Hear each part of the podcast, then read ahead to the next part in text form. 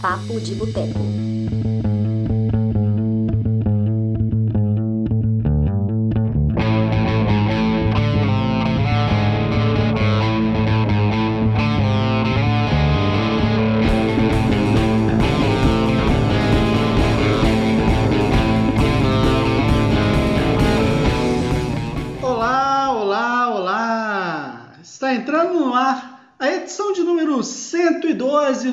Papo de Boteco. Esse é o nosso podcast semanal aqui do Cinema de Boteco, no qual a gente fala sobre cinema, cultura pop, comportamento, qualquer coisa que a gente tiver vontade, porque podcast não é o portal. No podcast a gente pode falar tudo. Meu nome é Túlio Dias, sou escritor, cofundador dessa parada.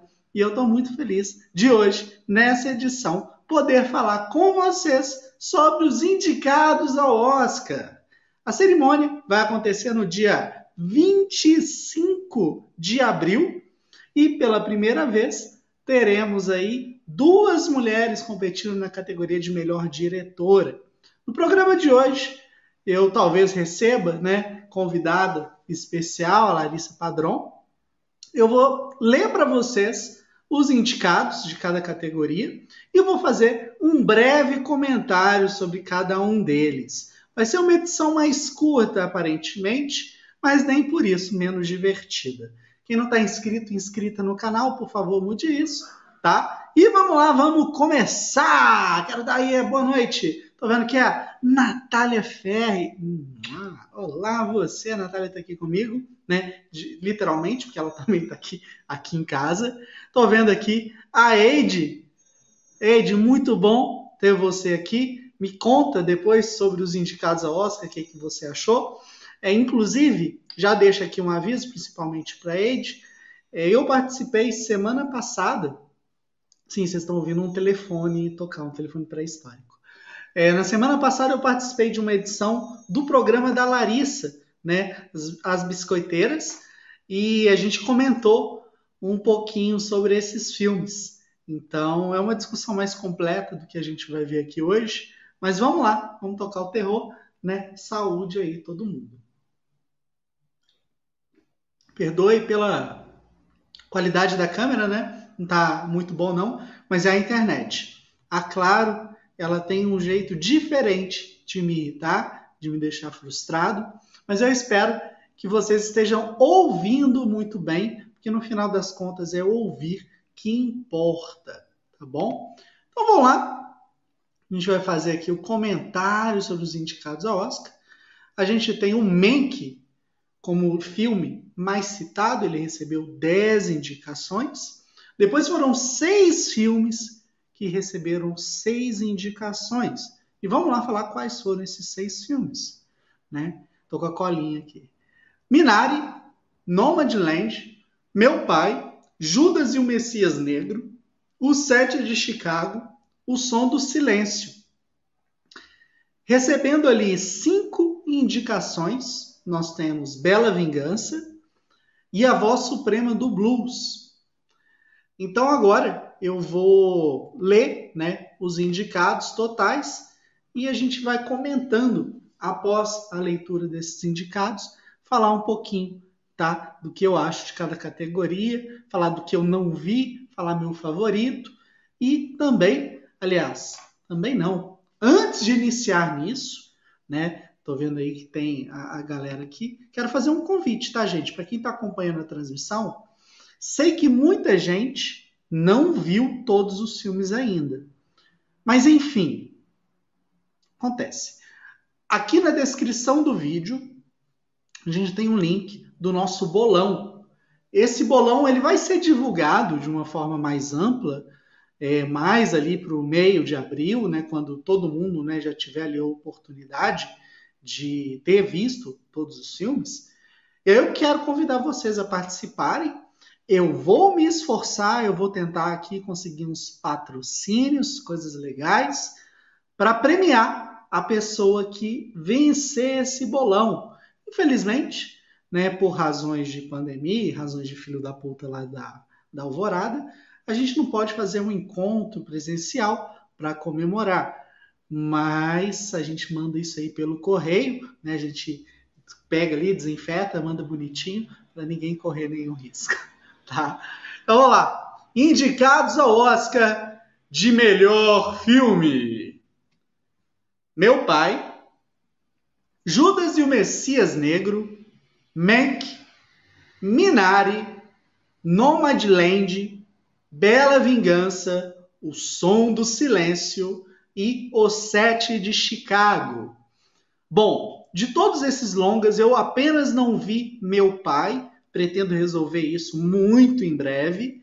Desses aqui, a gente já fez transmissão ao vivo de Bela Vingança.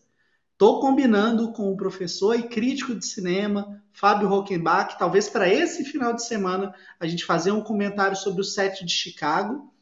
É, vou agilizar também as outras transmissões tá bom? Eu estava conversando com a Bárbara Demerov, do Adoro Cinema, e ela falou do Mank, ela gosta muito do Mank. E eu fui rever o Mank. A verdade é quando eu assisti pela primeira vez eu não gostei, é, e na revisão o filme cresceu muito, tá? É, quanto aos outros filmes, Judas e o Messias Negro é um bom filme, mas assim, não bateu, né? É... Minari, talvez seja meu filme favorito, porque ele tem as coisas que eu gosto no filme, especialmente quando a gente fala ali de premiação. Então é uma família que sai do seu país, né? Quer dizer, mentira, eles não saem do país, não, eles só são orientais mesmo. Vacilo aqui, foi mal. É, é uma família que enfrenta uma série de diferenças culturais. Na verdade, não lembro, tá aí, não lembro. Mas enfim, eles enfrentam um monte de dificuldade cultural para viver nos Estados Unidos. Então isso bateu muito para mim.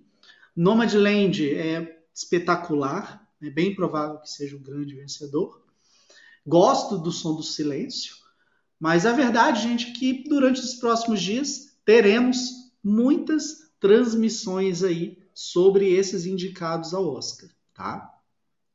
Vitor, boa noite. A Ed falou que gosta muito das biscoiteiras. Eu adorei participar do programa, Ed, foi bem bacana. É, Ed também perguntou cadê a Regina King? Pois é, né, ela seria a terceira mulher indicada, ia ser muito do caralho. É, Edson, boa noite. Seja bem-vindo, meu velho. É, a Ed.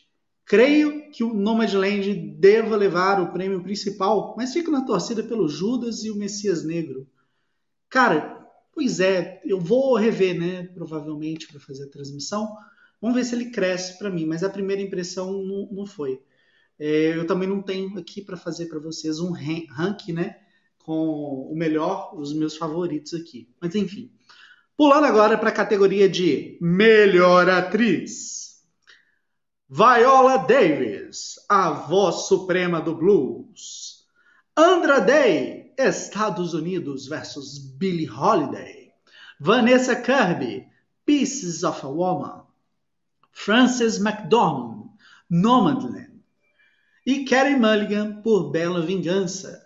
Bom, desses aqui a gente fez a transmissão de dois, né, o Bela Vingança e o Pieces of a Woman, dois filmaços. É, a Frances McDormand está arrasando no filme. Sou muito fã da Viola Davis.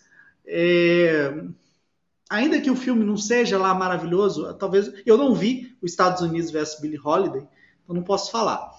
É, mas talvez A Voz Suprema do Blues seja o filme mais. Não é fraco no sentido de ruim, não, tá, gente? Mas na disputa aqui é o que eu menos gosto. Mas aí eu levanto uma questão que a gente pode falar também na hora que for discutir melhor ator, que é o que faz realmente, né? A gente avaliar o que é uma melhor atuação. Então isso é meio complicado. Eu não não entendo assim, né? Tipo, ah, esse é o melhor ator no sentido de qualificar mesmo. Eu acho que cada filme tem uma atuação que é necessária, trabalho méritos do diretor, obviamente, da diretora. E acho que isso diz mais respeito como os atores desempenham, né, esses trabalhos. A gente tem a tendência, né, a virar e falar: é, nossa, mas o cara mudou fisicamente, engordou, emagreceu, ela ficou feia, ela ficou bonita, ela engordou, ela emagreceu. A gente olha muito a questão física. Então, não sei. Ficou confuso aqui, mas eu torço hoje, tá, gente, sem assistir todos os filmes, para Vanessa Kirby. É, gostaria que ela vencesse. Categoria de melhor ator: Riz Ahmed, por O Som do Silêncio. Riz Ahmed, Ahmed. É difícil falar o nome dele, então vai ser Risco. Risco, O Som do Silêncio. Chadwick Boseman, a voz suprema do blues. Anthony Hopkins, meu pai. Gary Oldman, Mank. E Steve Yeun, o Glenn, do The Walking Dead, por Minari. Olha, meu favorito aqui, eu acredito que. Tô treinando, Vitor, tô treinando para fazer sua voz, tô treinando. Inclusive, Vitor, vamos combinar de você participar. A Nath nunca te ouviu falando. A Nath tem que ver você falando, né, Branco? Sentir aquela voz grave chegando. É... O Vitor, tá, gente? Para quem não sabe, é... ele já participou com a gente, acho que uma ou duas vezes. Ele tem uma voz grave, né, de locutor. a gente fica brincando que quando eu tento é, moldar aqui minha voz para fazer a voz dele, mas não chego nem perto. Ator, eu não vi o filme do Anthony Hopkins ainda, com o Anthony Hopkins ainda, mas tudo indica que o Boseman vai levar e vai ser a primeira vez que um ator na categoria principal, né, vai levar esse prêmio desde que, deixa eu ver o nome do cara aqui, o Peter Finch em 77 pelo Rede de Intrigas. Então, assim, curioso, né?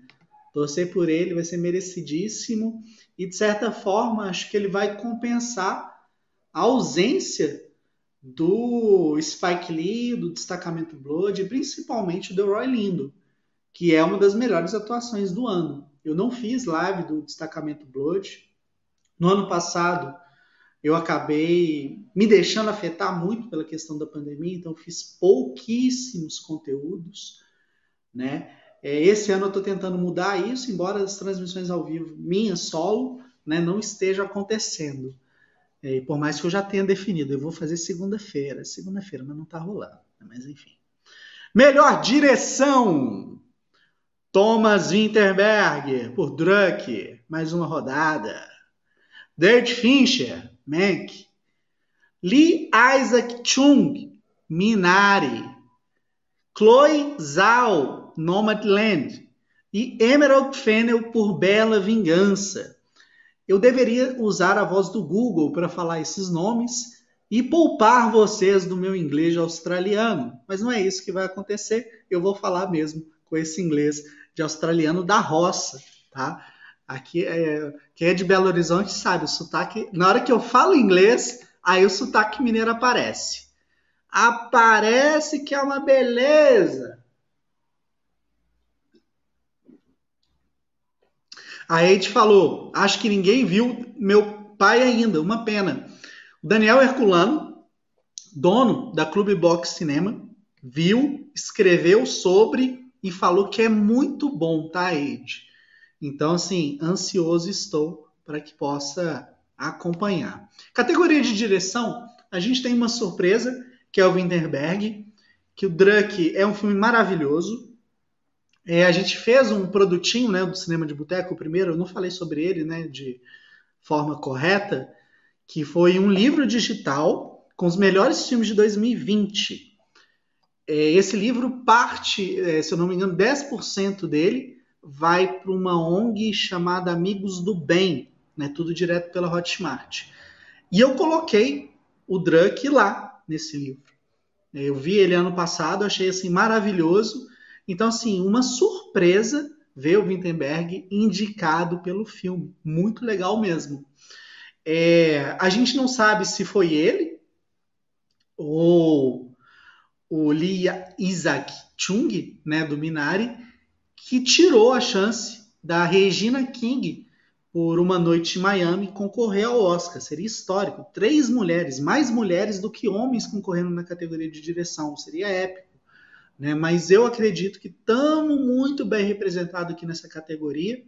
Gostaria muito que a Chloe Zhao vencesse, mas, como eu comentei, com a Larissa Padrão, que acabou de chegar no programa das biscoiteiras, eu não duvidaria que o David Fincher recebesse aí o prêmio. E que bom que Larissa chegou. Larissa, não estou te ouvindo, por favor, dê boa noite para as pessoas.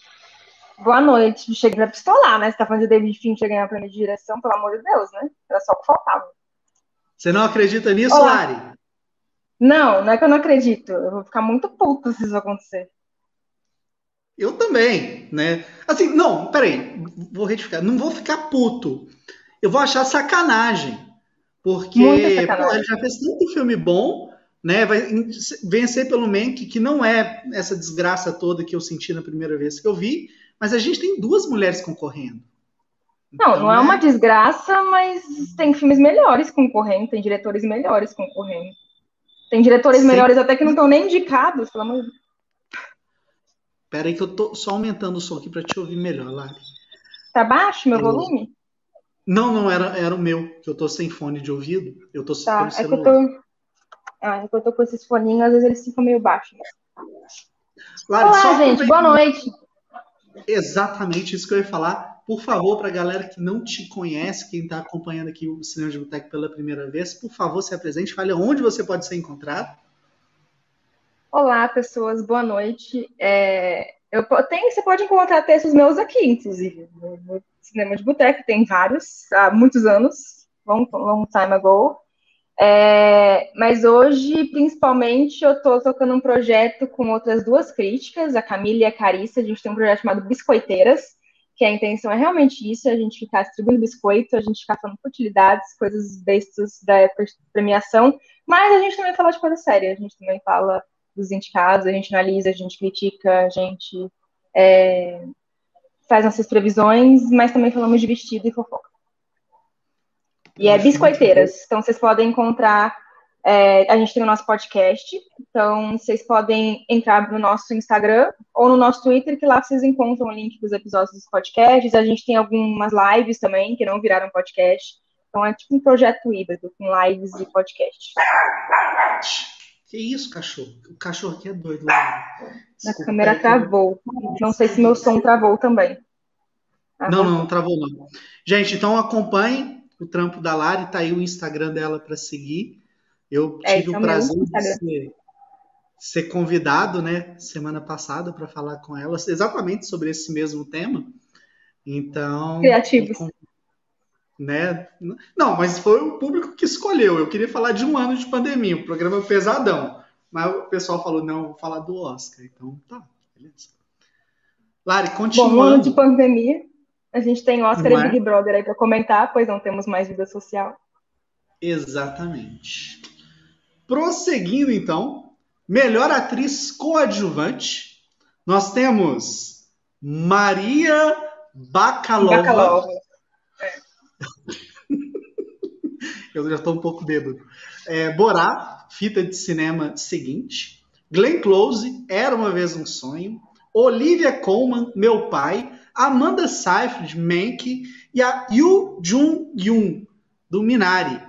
Lari, né, aproveitando que você chegou, então você agora é a, a luz, a estrela, a artista do nosso programa. Por favor, comente essa categoria. É um roubo, né? A Ellen Burstyn não está aí por Pieces of Woman, que na verdade não é nem só melhor, não seria só justo a indicação, mas seria justo o prêmio. É um absurdo, é um roubo. Ela não está nessa categoria, numa categoria que eu acho que está particularmente fraca. Eu acho que boa parte das. Não assisti todos, não assisti meu pai e não assisti o Minari ainda, né? Duas das indicadas. As outras, assisti Borá, assisti Mank e a Glenn. Ah, não, não. Então eu tô, eu tô sendo bem, bem Rubens Evans, bem Laura Pires aqui falando do que eu não assisti ainda. É, mas Amanda Seyfried eu não sei por que tudo isso, honestamente, porque eu acho uma atuação boa, só. Assim, usando que a Ellen Bush não entrou, eu acho um absurdo. E a Maria Bacalava, eu gosto, eu gosto que uma atriz de comédia tenha reconhecimento, que é tão difícil, né? Mas também não acho assim, nossa, que incrível, vamos premiar Maria Bakalova. Então, por enquanto, eu acho uma categoria que está fraca. E a minha melhor. Quem eu colocaria, para quem eu daria o prêmio até agora dos filmes que eu vi, não está nem indicada, né? Então. É, a Ellie Bush não está aqui, é uma tremenda sacanagem. E mais sacanagem ainda é nós, né, críticos de cinema, sermos obrigados a assistir essa porra de Era Uma Vez Um Sonho. Mas, eu ainda, eu tô adiando. Vai, eu vou assistir, mas ainda tô adiando. Eu, eu, eu, tenho medo de gostar. Eu, eu tenho esse medo, eu confesso, de gostar do filme. E aí eu não Cara, vou ter coragem de adiar. Eu que eu gostar. Eu posso gostar, não sei. não duvido de nada. Porque eu gosto de uns filmes barango do Ron Howard. Pode ser que eu goste desse. Eu gosto de Uma Mente Brilhante, eu gosto daquele Cinderella Man. Eu gosto, nossa, minha câmera tá travando demais, gente. É, eu gosto também. Vamos lá. Continuando. Melhor ator coadjuvante. Sacha Baron Cohen, o Sete de Chicago. Daniel Kaluuya, Judas e o Messias Negro. Leslie Odom Jr., Uma Noite em Miami.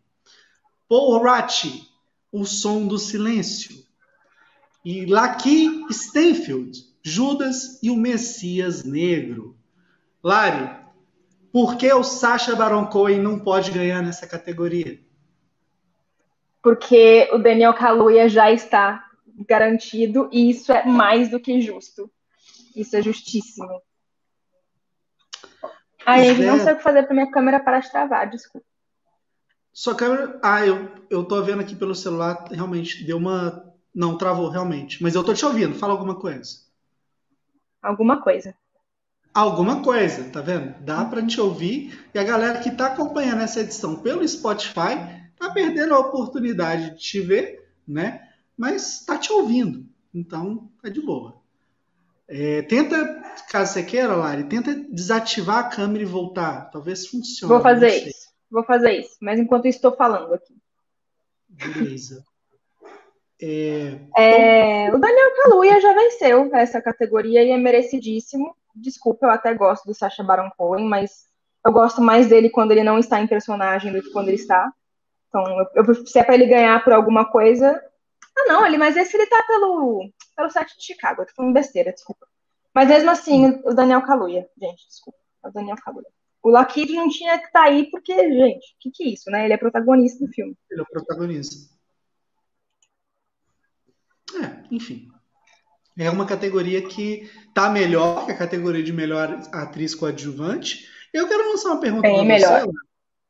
É, ano passado, eu tive uma constatação, e eu não sei se é uma constatação correta ou não, isso foi uma impressão minha, mas dentro de todos os preconceitos né, que as atrizes sofrem, eu tive a impressão que os filmes indicados nas categorias de atriz, atriz coadjuvante, são sempre filmes muito merda.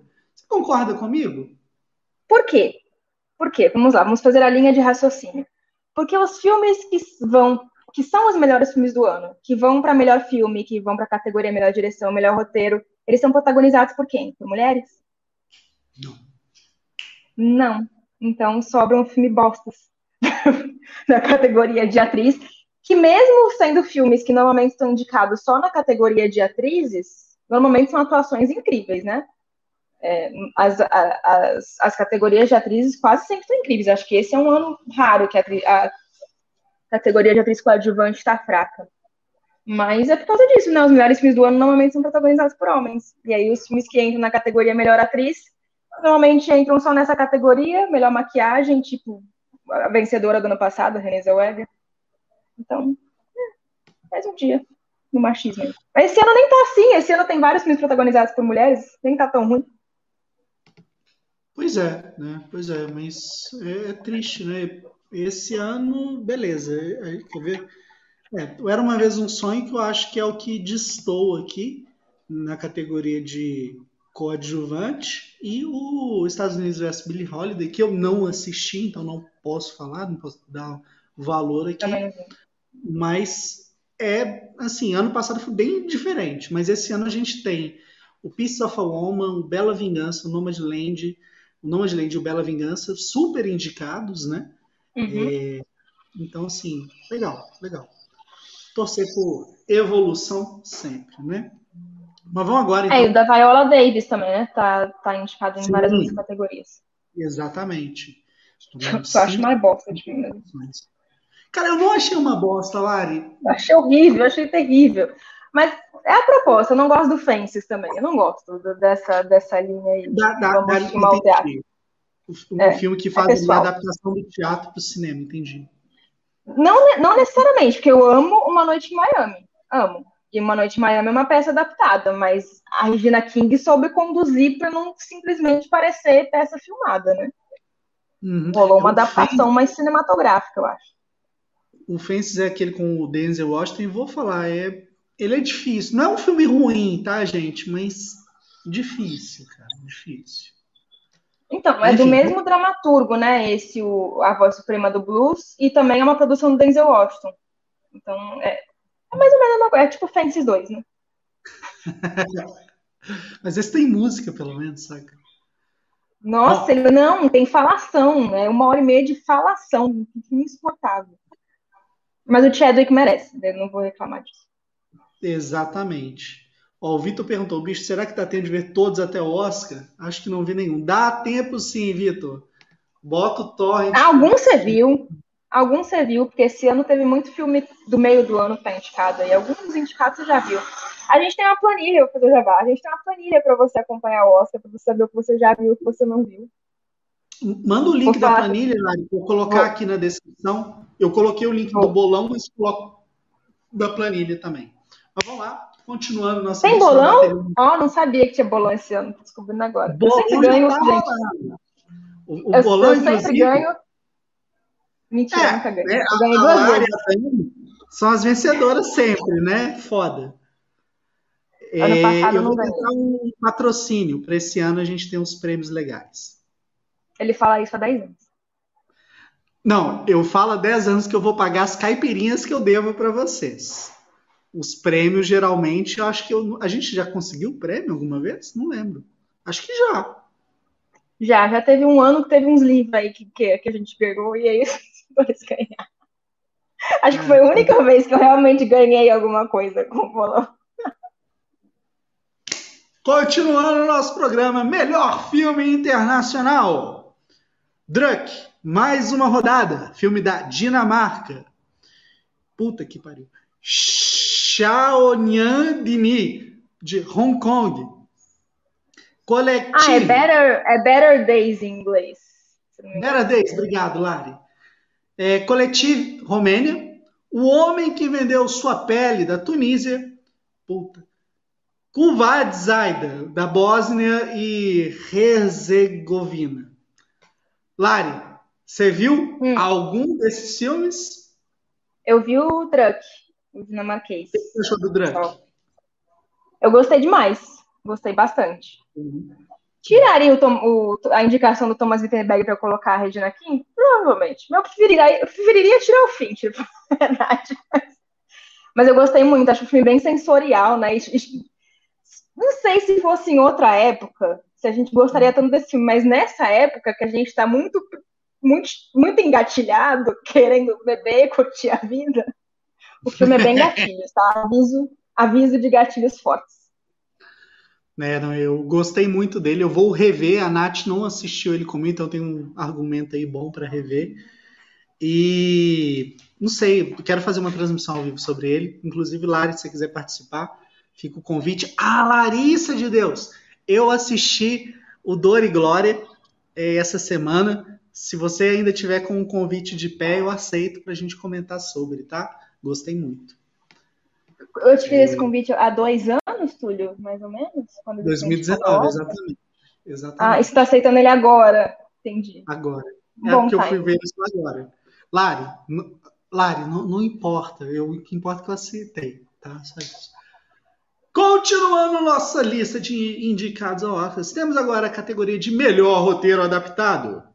Borá, fita de cinema seguinte. Meu pai, Nomadland, Uma Noite em Miami e O Tigre Branco. Lari, você viu o Tigre Branco? Não, ainda não. Foi uma puta surpresa para mim na hora que eu vi a indicação dele. É um filme legal. É, a gente pode fazer um paralelo com Quem Quer Ser um Milionário, que enquanto Quem Quer Ser um Milionário meio que romantiza, puta que pariu, romantiza a questão da, da pobreza, o Um Tigre Branco ele vai na direção contrária. Então tem esse paralelo que é bem legal. E é um filme razoável, né? Nessa categoria, qual que é o seu favorito? Roteiro adaptado? Roteiro adaptado. Hum, eu acho que o Nomadland vai ganhar, mas eu não, eu não sou tão fã assim do roteiro de Nomadland, falar a verdade. Não acho, não acho um grande roteiro. Acho bom, mas não sei se é meu favorito. Nomadland tende a ganhar. Quem ganhou o prêmio do sindicato foi o Borá, mas o que o prêmio do sindicato é o principal termômetro, né? Mais, mais ou menos dessa categoria. Uhum. É, mas o Nomadland não era, não era elegível. Então as pessoas acreditam que o Nomadland vai ganhar. É bicho. Calma aí, o Tigre Branco, Nomadland, Borá, Uma Noite em Miami. Uma Noite em Miami e meu pai. Eu não, que eu não vi. Eu também não vi. Não sei. Não sei, viu? Dentre esses, eu realmente acho. Eu acho do Borá sensacional, porque ele teve que reescrever o filme várias vezes, né? Por causa da pandemia. Então, uhum. eu gosto muito do, do, quanto ele conseguiu aproveitar do momento, né? Porque é quase um documentário né, que ele está fazendo. Então, eu gosto Exatamente. do roteiro do Borá. Eu acho que eu gosto mais do roteiro do Borá do que do Nomadland. É, assim, eu não queria muito aprofundar nas discussões, mas é inevitável, né? O Nome de Land, para mim, o grande mérito dele talvez seja a montagem, mas eu não vejo o roteiro dele realmente como algo que, bicho, foda, saca? Não sei. Eu, eu gosto muito da direção da Chloe Zhao, eu gosto bastante. Não, é... ela manda muito bem. Né? Ela fez a montagem também, não fez? Foi. Ela tá indicada quatro vezes, né? Pois é, quatro indicações. Primeira vez que isso acontece também. Então. Uma mulher? Mereci... É para mulher, desculpa, é isso. Eu estava achando que era para. Nunca tinha acontecido. É, mas para roteiro, sinceramente, não, não, vejo como. Mas enfim, foda-se. Continuando mas aqui. Oi? E, e, e, É, não, continua, continua. Melhor roteiro original. Judas e o Messias Negro, Minari, Bela Vingança, O Som do Silêncio, O Sete de Chicago. Lari, você acha que o Bela Vingança tem chances de vencer nessa categoria? Eu, eu tenho certeza que ele tem chance. E ele venceu também o prêmio do, do Sindicato de Roteiristas. E, e, o que eu ia falar antes é isso, tipo, eu acho que eu eu não sei se Nomadland ganha, porque vão ser duas mulheres ganhando filme de roteiro. Sei lá se já aconteceu alguma vez na vida. Eu não sei essa informação. Mas eu, eu fico pensando nos membros da academia falando: ah, já votei numa mulher, preciso votar em outra, sabe? Aqueles bando de velhos. Não sei, posso estar enganada, mas entre as mulheres indicadas, eu acho que a Emerald Fennel do Bela Vingança tem mais chance que a Florizal. Se bem que o Aaron Sorkin, né? Não sei sei se o Aaron Sorkin leva dela. Pois Vai é, meu Aaron Sorkin. Mas é.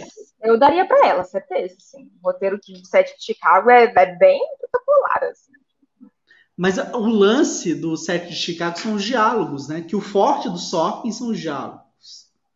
Mas, nossa, eu achei tão reciclado os diálogos do Sete de Chicago. Tipo, eu, eu tenho certeza que deve ter ali alguma fala que já teve no filme dele. Eu achei muito reciclado. Não sei se a gente acostumou com os filmes do Sock, mas ficou muito. Ficou irritante isso pra mim, sabe? Tipo, nossa, olha lá, o Sock querendo se mostrar. faz parte. Faz parte. Eu gosto do, do, roteiro de Bela Vingança. Muita gente critica muito, mas eu gosto bastante. Zé, você assistiu o documentário, o Hunting Ground? Não. Veja. Veja.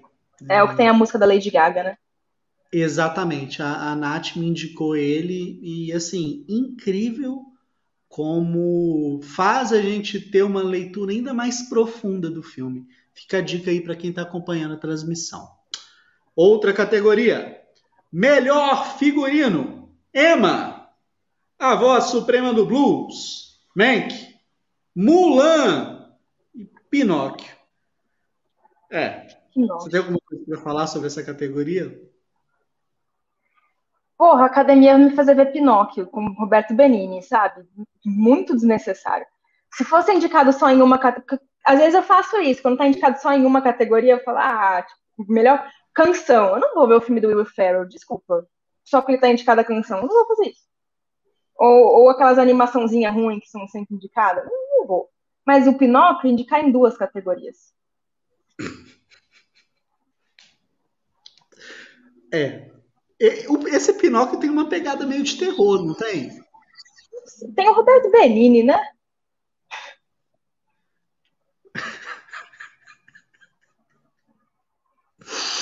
Tá, vamos lá. Assistam, o que eu tenho falar dessa categoria é assistam Emma. Emma é bem divertida, é muito legal. É uma adaptação bem divertida de Jane Austen. Eu curti, bem bonitinho. Pra quem gosta de é, comédias românticas. Ele tá disponível né, no Telecine Play. Tá. É, gosto muito da, do que, que eu vi no Mulan. É um Mank. O Mank é aquela coisa, né? Aquele tipo de figurino que quem não tem o conhecimento para avaliar o que é o figurino, o que, que faz um figurino bom, que é, é, o meu caso, nunca estudei figurino. É, eu também não sei. Ele é meio algo que a gente fala, ah, mas porra, o que, que tem demais no filme? Mas assim, é retrato de uma época, né? Mas eu tenho a tendência aqui a valorizar mais o Mulan, que foi o que eu vi, e o Emma, pelo cartaz, eu acho que é o típico filme que pode levar essa categoria. E na hora que você falou que é genial, então, assim, meu bolão vai pro emo. Nem, nem sei se eu vou ver os outros. Eu, eu acho que é muito tendência a dar para filmes de época, né? Porque é muito óbvio, né, que o filme de época vai ter um figurino muito mais vistoso do que tipo, Bela Vingança, que ela usa jeans, sabe? Uhum. É, então, eu, eu curto quando, quando filmes contemporâneos são indicados nessa categoria. Normalmente os prêmios técnicos, né, os prêmios do sindicato, por exemplo, eles separam, né, contemporâneo de, de filme épico, que eu acho mais justo. Porque eu, senão de épico sempre vai levar. Lógico, ele deu mais trabalho, deu um trabalho do caralho. O povo teve que buscar lá os bichos do século XVII, sabe? Exatamente. Mas não sei, não é uma categoria que eu entenda para opinar. Falar a verdade, eu achei muito bonita as roupas do Emma. É, é assim, né? Se eu assistir, a gente, eu consigo fazer um comentário melhor, mas vou anotar aqui para dar uma estudadinha questão de figurino, né? Por que, que o Mank foi indicado? O que tem de especial? Mas enfim. Sigam Melhor... a Isabel Wittmann. Isabel Wittmann fala bastante de figurino e ela manja muito. Não, tô ligado. Eu não sei o arroba dela porque eu não tenho condições de escrever o Whitman aqui agora. Nádia, se você quiser escrever nos comentários o arroba ah, dela... Ah, procurem o Feito por Elas. Ela, é, ela toca o Feito por Elas. Podcast Feito por Elas. Mais fácil. Pera aí que eu vou colocar. Eu bebi uma cerveja, gente. Uma cerveja e eu tô nesse nível. Aqui, ó. Tá aqui o arroba feito por elas. Escrevi certo, né, Lari? Escreveu. Tá aí, gente. Feito por elas. É. Depois colocar arroba do Bitcoinheiras aí. Não, sim. Manda que eu, eu destaco aqui. É, continuando a nossa lista, melhor trilha sonora. Destacamento Blood. Mank, Minari, Relatos do Mundo e Soul. Então, você acha que o Soul tem risco de perder esse Oscar? Só se for para a mesma dupla, né? Só, eu, eu, acho que o, o Trent Reznor. Eu, eu, eu não tenho dicção para falar Atticus Ross. É Atticus. Pode falar Atticus mesmo. Tico, tico. Atticus Ross. E o Trent que é, acho que é Éticos, Éticos Ross. Enfim, essa dupla aí. Eles são indicados duas vezes, né? O Mank e o Soul, as, a trilhação deles. Eu acho que eu acho que a certeza é que eles vencem. E eu acho que é pro Soul, e eu acho mais merecido. Eu acho a trilha do Soul, do Soul bem mais inventiva que a do Mank. É, uhum. é a minha favorita, inclusive, entre os indicados. Mas eu, do, eu acho bem difícil alguém tirar o prêmio deles esse ano. Pois é. Eu vou confessar para você que eu não lembrava que o Trent Reznor tinha assinado a trilha sonora do Soul.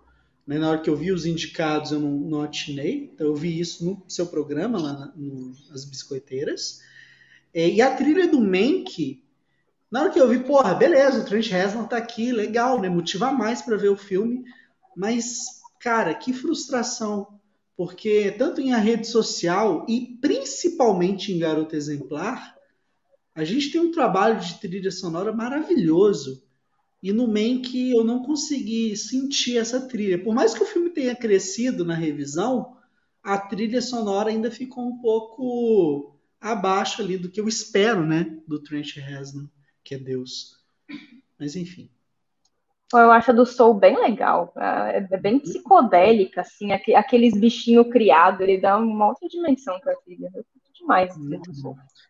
Soul, inclusive, né? Pena que não foi indicado a melhor filme, porque que filme lindo. Gostei muito. Eu achei que seria indicada roteiro original. Acho que seria merecido. Mas só de ser indicada a trilha já é bem, bem difícil, né? Ver uma animação indicada a trilha sonora. É, que a animação não, geralmente não. é música, já né? aconteceu. Música é o mais comum, agora trilha sonora. Enfim. Falando então de animações agora. Melhor animação! Dois Irmãos, uma jornada fantástica. O Caminho da Lua. Shaun, o Carneiro, a Fazenda contra-ataca. Soul e Wolf Walkers. Lari, eu vou ser muito sincero, eu só vi o Soul e só vi o Dois Irmãos. Gostei muito. Dois Irmãos é muito legal. Você é melhor que mas... eu, só vi o Soul por enquanto. É, mas assim, muito difícil o Soul não levar, né? O Wolf Walker está levando bastante prêmio da crítica. Os prêmios da crítica, todos, todos quem levou foi o Wolf Walker, não foi o Soul. Então acho que se tiver uma surpresa vai ser essa, não duvido. Acho que vai ser Soul. Mas o Wolf Walker eu quero muito ver, que é muito lindinho. É, tá, tá na lista aqui. O, pra... o chão e o caneiro a gente pode passar, né? Né? Sou obrigada a ver, a ver o filme que todo mundo sabe que não vai ganhar, né, gente? Mas, Lari, tem uma coisa sobre a, a, as animações que é tipo um preconceito. Você chegou a assistir algum Paddington? Não. O Paddington 2, eu vou falar com você Mas... que talvez tenha sido uma das maiores surpresas se tratando de filme que eu vi nos últimos tempos. O Paddington 2 é muito legal. E eu não dava Mas nada. Mas ele é muito elogiado. Mas ele, tá, ele é muito elogiado mesmo. Né? Eu, mas não, não eu acho que rola mesmo. Mas você espera isso do chá no caneiro? Eu não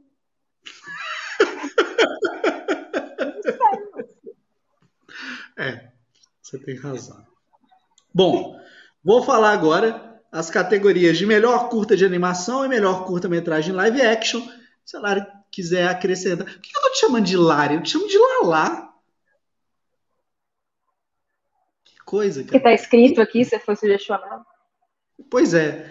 Vamos lá. Melhor curta de animação: Burrow, é, Genius Lost, If Anything Happens, I Love You, Ópera, Yes People. Melhor curta-metragem live action: Feeling ou alguma coisa? True. Feeling True. É, The Letter Room, The Present, Who Distant Strangers e White Eye. É, aqui, Lari, acho que é o The Present que tem o Oscar Isaac, não é? Não, é o The Letter Room, que tem o Oscar Isaac. É dirigido pela esposa dele, inclusive. Pois é. É. Tem um link que tem todos esses filmes disponíveis. Todos, não sei. É, o Feeling True tá, tá disponível, assistir. Achei bem maranguinho, gente, bem água com açúcar, bem.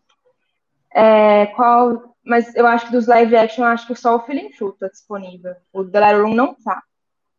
Nem os, acho que nem os outros. Ah, das animações, o Se, Se Algo Acontecer Te Amo tá na Netflix. E dizem que é muito boa, eu não assisti ainda, mas dizem que é muito boa. E o Burrow, né, que acho que vai se chamar Toca mesmo no Brasil, tá no Disney Plus. É bem bobinha. Essa assisti é bem, bem bobinha, nem, nem parece animação da Pixar, parece coisa para criança pequena mesmo. Achei bem bobinho. Bom. Continuando então, melhor documentário. Collective Creep Camp, de, é, o agente duplo, né? É, My Octopus Teacher e Time. Lari, graças, Lala, graças à sua recomendação, que foi a Nath que viu, é, a gente assistiu o Agente Duplo, e é lindo, não é? É Caralho. muito lindo! É lindo, gente, assista, gente. Tá super escondido no catálogo da Globoplay. Tipo, você tem que caçar lá. Se não achar como a gente duplo, procura com o nome em espanhol, procura com o nome em inglês, mas ele tá lá. E é muito lindo. Era um filme que ia para um, que ia um caminho, a diretora queria fazer um negócio meio noir, né? Meio tipo filme de espionagem mesmo. E se torna um puta drama emocionante, porque o protagonista é sensacional, sério. É lindo. Exatamente. E, ele, e é ah. é chileno, é, inclusive acho que é a única, única indicada da América Latina esse ano. Zé, eu te falar, bateu muito forte para mim a Nath, então nem se fala, porque ela trabalha né, com, com idosos. Ela ficou debulhando em lágrimas. Filmaço, fica a dica aí para vocês. E como a Larissa acabou de falar, a diretora ela tinha uma ideia para o filme, e como geralmente acontece em documentário, né? Se não me engano, a própria Larissa que me falou isso uma vez, documentários são organismos vivos, você não sabe o que vai acontecer, né? Quando você está produzindo. Não lembro se o coach é esse, Larissa, me corrige se eu estiver errado. Eu não Mas sei, eu... sei lá, se eu falei isso há 10 anos, eu nunca falei isso. Não Faz é... sentido, é algo que eu falaria. É, não, que quando eu fui contratado para escrever o roteiro do documentário de um produtor de leite, eu lembro que eu tinha te mandado mensagem, tava, cara, me ajuda, o que, que eu faço? E aí você me falou isso, mas do... a, a, Larissa falando, mas o documentário é um organismo vivo. Você não sabe exatamente para onde ele vai. Aí eu falei, é, eu sei, mas o cara ele quer desse jeito, então vamos fazer desse jeito. Não, mas tem roteiro. O documentário tem roteiro. Só tem é um tipo de roteiro diferente, né? Você tem algumas diretrizes e você tem que ir sabendo adaptar conforme você tá. O material tá rodando. Tipo, Borá é tipo um documentário, velho. O filme vai acontecendo e ele vai escrevendo o roteiro conforme vai acontecendo. Uhum. Mas tem roteiro. É, é. O, o, dos documentários, o Time tá no catálogo do Prime Video também. Muito bom, é, muito bom. E assim, é bem bonito, assim, muito, todo, muita gente ama, eu só gosto porque a, a, a, protagonista, ela parece pastora de igreja evangélica, o jeito que ela fala. Isso me irritou. Sim. Só isso, isso me irritou. Sim. Mas é um filme muito bonito. O, o Creep Camp, ele tá na Netflix. Verdade. E o Collective, ele não tá em lugar nenhum, mas é bem provável que ele seja o vencedor dessa categoria porque ah, tudo que eu pesquisei sobre esse filme, ele estava na lista da, dos críticos, né, do Rotten Tomatoes, como um dos principais do ano. Então ele está ripado, vamos colocar assim. Eu acho que tem chance. Ah, mas não é, não é crítico que define o Oscar, né? Não sei. Definitivamente, ah, que bom, né? Que bom. Mas... O, o, o Time, dos que estão acumulando mais prêmio, eu acho que o Time tem mais chance. Mas não sei, pode ser que ele leve também, até porque ele também tá, tá em filme estrangeiro, né? Ele tá em duas categorias, não tá? Hum, ele tá em documentário e em filme estrangeiro, o Colette. Sim, sim, sim, sim, exatamente. É. O que a gente gosta não tem chance nenhuma, né? Eu duvido que, que, que a gente vai ganhar, mas assista. É, dá, dá, surpresas acontecem, né? Não acho que vai acontecer, não, mas. Enfim. E agora eu vou falar as categorias é, de melhor documentário de curta-metragem e melhor som. E também melhor canção original. É, a gente faz um comentário como um todo. Melhor documentário de curta-metragem. Colette. A Concert is a Conversation. Do Not Split. Hunger Ward. A Love Song for Natasha. A Nath tá rindo do meu inglês mineiro. Gente, quando você é mineiro e fala inglês, você tá cagado. Você tá cagado. Enfim. O, o Latasha é uma canção para Latasha, tá na Netflix. Pra... Tá na Netflix também? Bacana. Tá. Melhor não som. é tão bacana assim, eu não achei. Mas... Acho doido. Minha mãe tá fazendo participação especial. Yay. Você que tá ouvindo o programa não tá vendo. Mas enfim.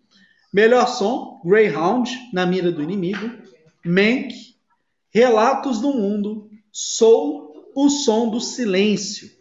E canção original, Judas e o Messias Negro, o Sete de Chicago, Festival Eurovision da Canção, Rosa e Momo e Uma Noite Miami. Dessas três categorias, lá, lá, você tem alguma favorita? Os meus favoritos de cada categoria ou, uma, ou qual é a minha categoria das três? Você tem alguma coisa para alguém quer pipoca? Alguma coisa para falar? Não, o, o, do curta eu já falei, uma canção pra Natasha tá na Netflix. Eu, eu, não gostei, mas sei lá, assistam, é um tema importante. E o A Conceito is a Conversation tá no YouTube, é um documentário do New York Times, também não gostei, de, então, eu acho que eu conheço os, os curtas, assim, os que eu vi. É, o de som, eles uniram, né, a mixagem e edição esse ano, né, pela primeira vez, graças a Deus, porque a gente não sabia nunca diferenciar nenhum ano. E um.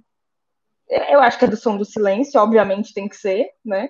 Tipo, é um filme que, que trabalhar som não é só trabalhar som, é trabalhar o silêncio também. E a maneira como ele faz isso é genial.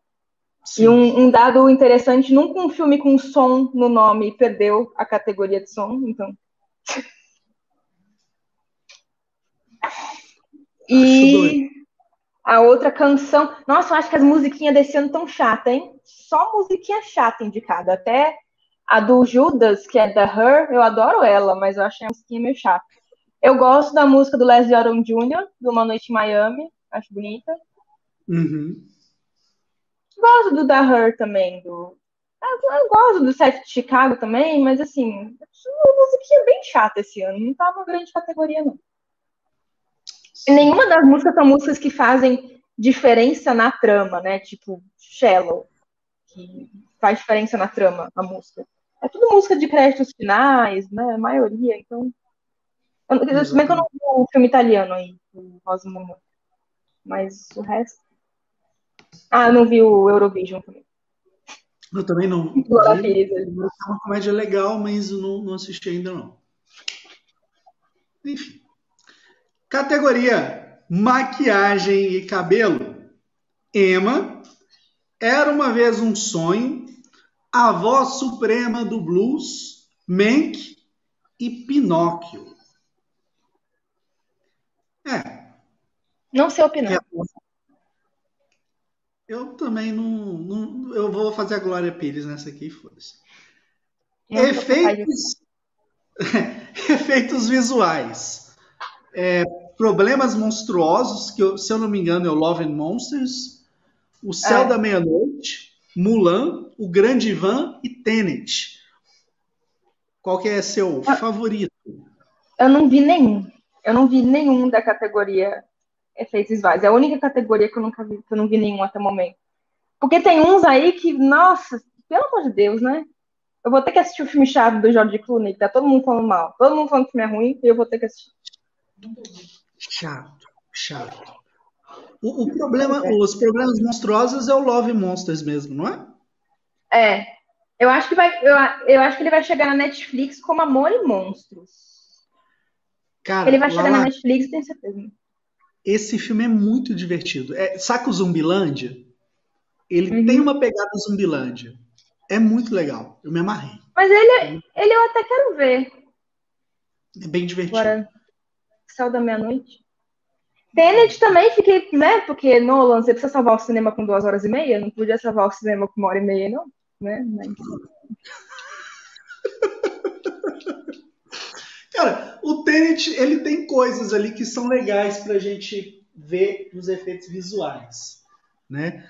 É, gostei, e a única indicação dele, não, ele tem mais outra, ele ganhou também design de produção, mas sei, ele realmente não foi bem recebido. Eu, eu, gosto, eu gosto dos efeitos visuais do, do Tenet. Tá. Agora, entrando aqui em duas das categorias mais importantes, né? Eu quero saber sua opinião, se você concorda ou não comigo, mas duas das, categorias que definem a qualidade de um longa-metragem. A gente muitas vezes tem a tendência a assistir um filme e subestimar a força da fotografia a força e importância da montagem. A montagem, para mim, inclusive, é, eu acho ela, às vezes, né, mais importante que roteiro. Mas eu quero saber de você, logo depois que a gente falar os indicados, Qual a sua opinião sobre isso? Lá. Melhor fotografia. Judas e o Messias Negro, Mank, Relatos do Mundo, Nomadland, O Sete de Chicago. Melhor edição, Meu Pai, Nomadland, Bela Vingança, O Som do Silêncio e O Sete de Chicago.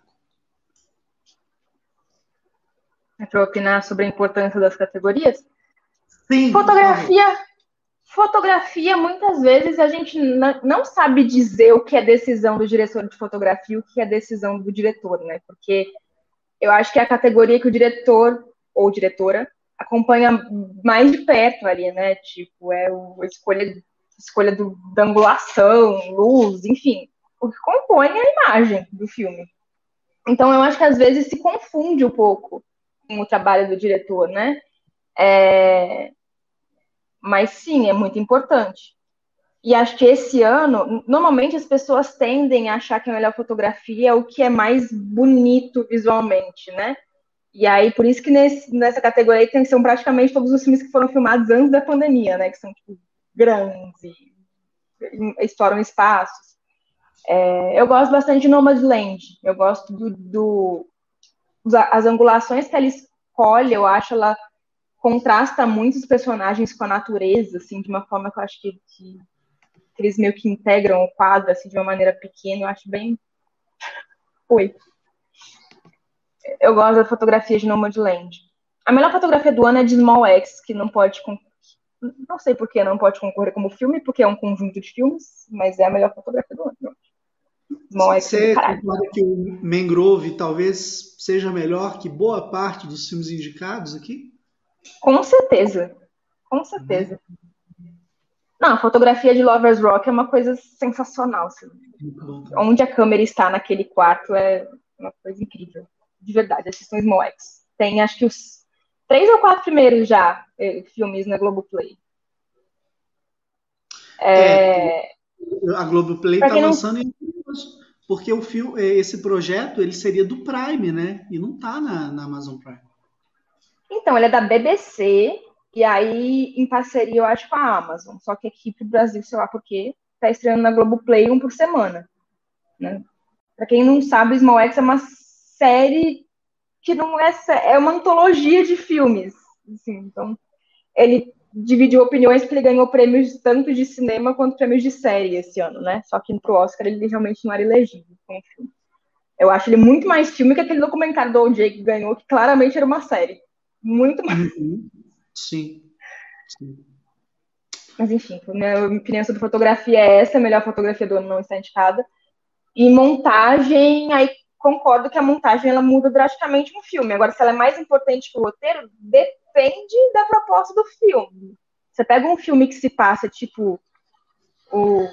Bem que Uma Noite em Miami tem uma montagem bem legal até, mas você pega um filme que se passa o filme inteiro num só ambiente e que está mais focado em diálogos, em conversas, nesse caso, a montagem, ela é importante, porque ela dá agilidade para os diálogos, mas ela não é tão importante quanto o roteiro.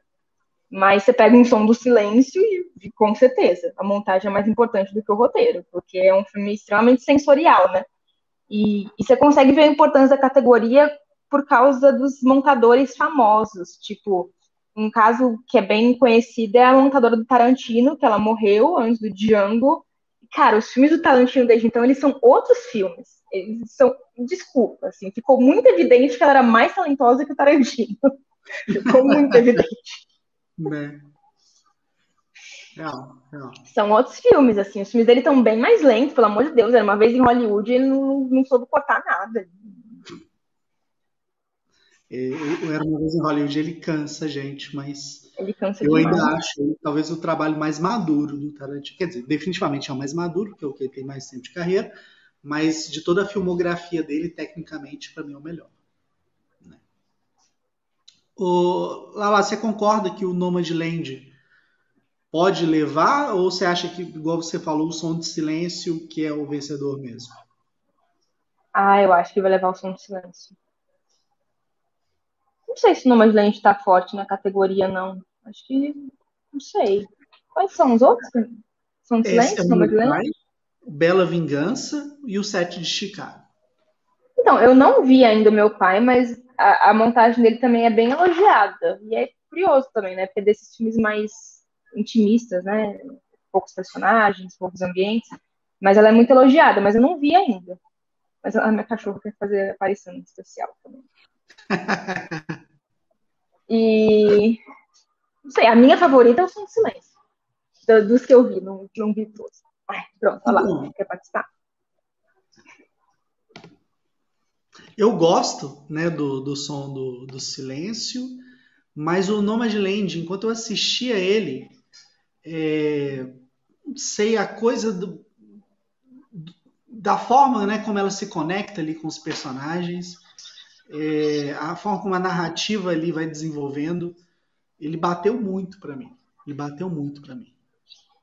Não sei, eu acho que também é uma coisa, uma coisa meio senso comum. A gente tende a achar que filmes mais lentos não tem uma boa montagem. Não necessariamente, né? Às vezes prolongar é estratégia, né? É, e o Nomadland, ele é um filme um pouco mais lento, né? Não tem aquela coisa frenética, não, não era um só aqui da vida. Uhum. Então, sei, eu gosto muito da montagem de som de silêncio, demais. Eu vou até rever ele lá. Eu não tem muito tempo que eu assisti, assisti ele logo que ele saiu no Prime e eu quero assistir para fazer uma transmissão sobre. Mas enfim, chegando aqui a última categoria, melhor design de produção. Meu pai, a voz suprema do blues, Mank, Relatos do Mundo e o Tenet. Aqui é aquela categoria que era o direção de arte, né? E aí, qual que é a sua? É, o, acho que envolve direção de arte, cenografia, tá? não é uma categoria que eu entenda muito tecnicamente também. É, é, não sei se eu vou falar besteira, eu gosto muito da do relato do mundo. Eu não gosto do filme, não. Mas uhum. eu gosto do design de produção, da ambientação, assim, aquela cara de, de western mesmo. Mas não sei, não é uma categoria que eu particularmente entenda muito, não, na verdade. Pois é, é, essa aqui é como né, formação publicitária, você estuda muito é, direção de arte, é óbvio, né, voltada para publicidade, mas eu acho aqui que o Voz Suprema do Blues e o Mank, eles talvez sejam os favoritos. Mas aqui eu estou falando no feeling, assim como a Larissa acabou de falar, eu também nunca me aprofundei no estudo né, do design de produção. Bela Vingança tá indicado? Não, não. É o meu pai. Eu gosto de design de produção do Bela Vingança demais, assim. Eu gosto do quanto eles brincam com estereótipos, sabe? Tipo, do, da coisa rosa, fufuzinha de menina. Eu gosto demais do design de produção do Bela Vingança. Tá aí. Uma injustiça. Injustiças e Oscar combinam. É. Mais um dia. Bom, Dia 25 de abril, teremos aí essa edição do Oscar que promete ser histórica. Afinal, como comentei aqui no começo do programa, duas mulheres indicadas pela primeira vez na categoria de melhor direção, sendo que uma delas, a Chloe Zhao, tem muita chance de voltar para casa com um carequinha dourado. Lala, quero te agradecer imensamente pelo seu tempo, disponibilidade, paciência para participar aqui com a gente nessa noite e abrir o espaço para você dar as suas palavras finais. Isso, gente. Desculpa o atraso, eu expliquei tudo, eu tinha antes. É... é sempre legal estar por aqui, o Boteco. Boteco é minha, minha casa de origem. E acompanho Biscoiteiras. É... A gente está no Instagram e no Twitter, Biscoiteiras no lugar do osso, é colocar um zero para achar a gente lá que a gente está falando tudo, tudo mesmo da temporada de premiação. A gente, claro que agora a gente está mais focado no Oscar, mas a gente fala de todas, assim, o último programa, próximo programa, na verdade, o último foi o Quintúlio, né, falando sobre os indicados do Oscar. O próximo vai ser sobre prêmios da crítica, então a gente fala também sobre prêmios da crítica, a gente falou sobre festivais já, vamos cobrir o BAFTA também, então a gente acompanha toda, toda essa temporada aí, dá as notícias, então sigam a gente por lá, é divertido, a gente tem prêmios próprios, a gente tem fofoca, acompanhe. Achei doido, achei doido. Foi muito legal ter participado. É, quais eram os prêmios mesmo? Tinha um prêmio que era Tem o prêmio Oscar Isaac, pariu. O prêmio Oscar Isaac é o Oscar que importa. É, é, o, é o melhor Oscar. E o prêmio Gwyneth Paltrow é o Você Não Tinha Nem Que tá Lá, Querida. E o prêmio Amy Adams, que é o Vem Aí. Mas não, não vem aí. Não vem. Vem aí, mas não veio. Muito bom, cara. Muito bom. Bom, é isso. Aqui, ó. O Edson comentou. As lives sobre o Handmaid's Tale que você fez foram fodas. Deve ter quarta temporada aí também no canal. Acho que vai ter com a Ariane, que é quem faz comigo as lives de Handmaid's Tale. A quarta temporada estreia em abril, que é quando acaba o Oscar, então vai dar pra, vai dar, pra dar aquela respirada e emendar. Tô meio decepcionada com a série, mas a gente é trouxa e continua, né? Deve ter, sim, na quarta temporada. A Ed comentou sobre duas, duas atrizes negras indicadas também na categoria de atriz, de atriz principal. Isso também é um grande diferencial de diversidade esse ano. Acho que dos 20 atores indicados, nove não são brancos. Assim, não brancos para eles, tipo, asiáticos, né? Enfim, não só negros, mas tem, tem uma grande quantidade também de atores negros indicados esse ano. Vamos torcer, né, para que esse, essa mudança seja um retrato do futuro, do que a gente vai receber, do que a gente vai acompanhar nessa cerimônia.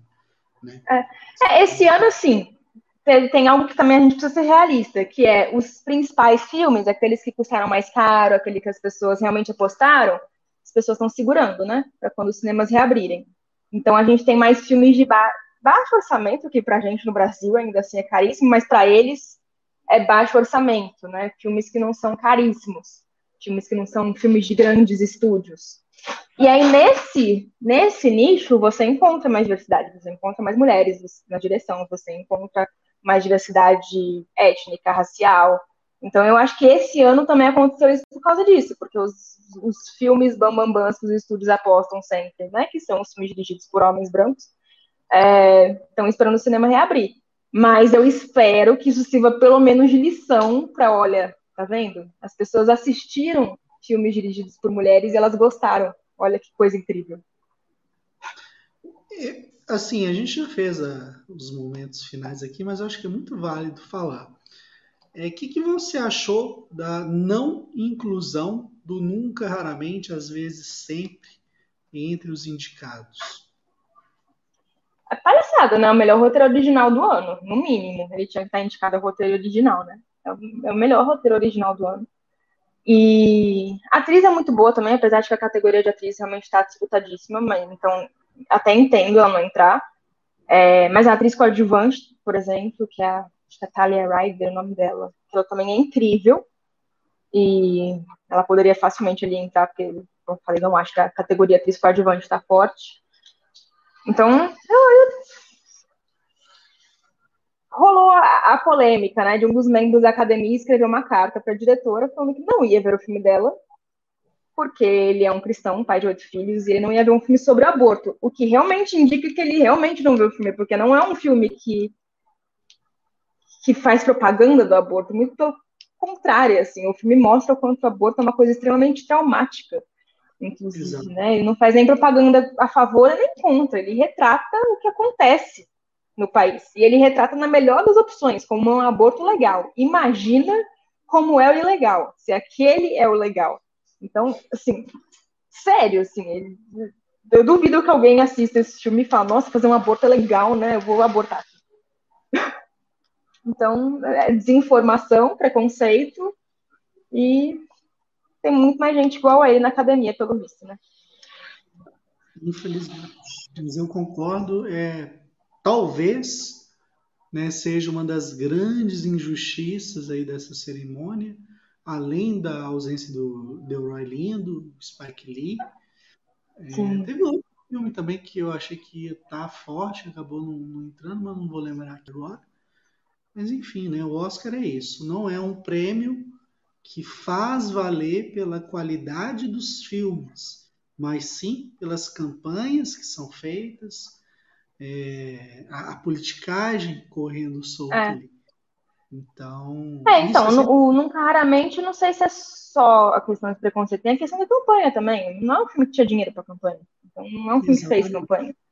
É, eu acho que rolou mais ou menos a mesma coisa com First Cow, da, da Kelly Reichardt, que ele foi super bem nos prêmios da crítica, chegou a, ganhar o melhor prêmio pela crítica de Nova York, que é uma das principais aí, associações, e não foi indicado Oscar nenhum, mas também tem isso, não é um filme que tinha dinheiro para campanha, sabe? Então, e é um filme ótimo também, First Cow, Exatamente. Filmaço.